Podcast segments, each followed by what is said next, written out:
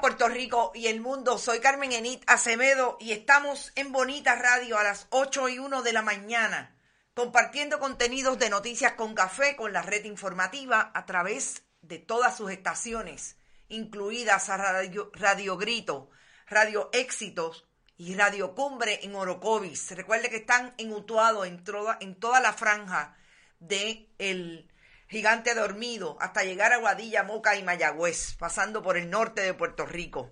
Gracias por estar presentes en este viernes, que estamos, como dice la camiseta, en la resistencia. Bonita Radio siempre ha sido un proyecto de periodismo independiente, un proyecto de contenidos culturales independiente que ha existido por los últimos 10 años y en este momento Entendemos que estamos hacia donde tenemos que dirigirnos en los momentos más cruciales que vive Puerto Rico de su historia política, económica y social. El periodismo de Bonita Radio, compartan, compartan, compartan. Estamos en todas las plataformas. Recuerden que estamos en bonitaradio.net. Allí pueden donar, pueden hacerlo también en la Fundación Periodismo 21, en su ATH móvil Pueden hacerlo igualmente a través de cheques o giros postales a esta dirección que tienen en pantalla. Bonita Radio crea la Fundación de Periodismo Siglo XXI para lograr no solamente el relevo generacional, el proyecto educativo de Bonita Radio se constituye a través de la fundación. También para buscar dinero y poder seguir reproduciendo este proyecto como lo queremos reproducir en las manos de todas y todas las audiencias, donde quiera que se encuentren. La diáspora puertorriqueña, importante, vital para el proyecto de futuro de Puerto Rico, porque se hace patria donde quiera que se encuentren.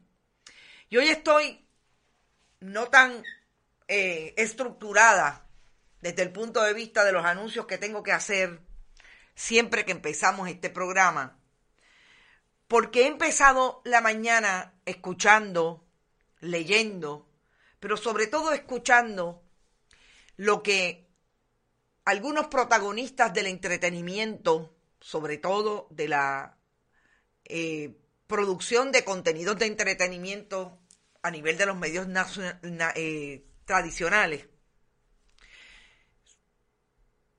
plantean alrededor de las protestas que han ocurrido sobre el contrato de Luma.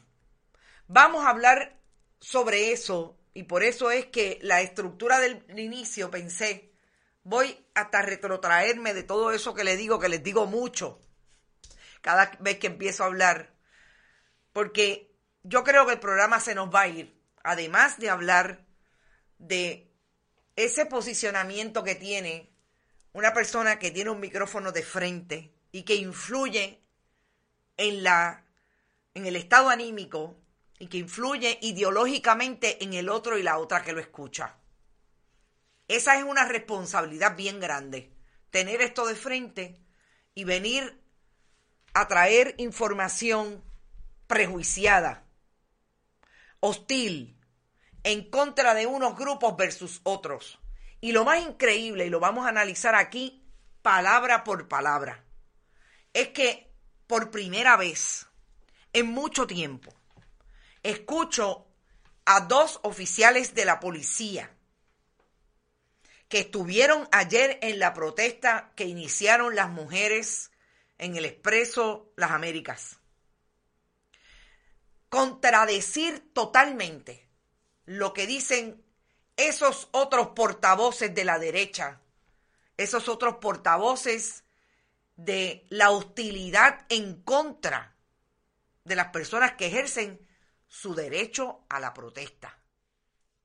Vamos a hablar sobre eso. ¿Te está gustando este episodio? Hazte fan desde el botón apoyar del podcast de Nivos. Elige tu aportación y podrás escuchar este y el resto de sus episodios extra. Además, ayudarás a su productor a seguir creando contenido con la misma pasión y dedicación.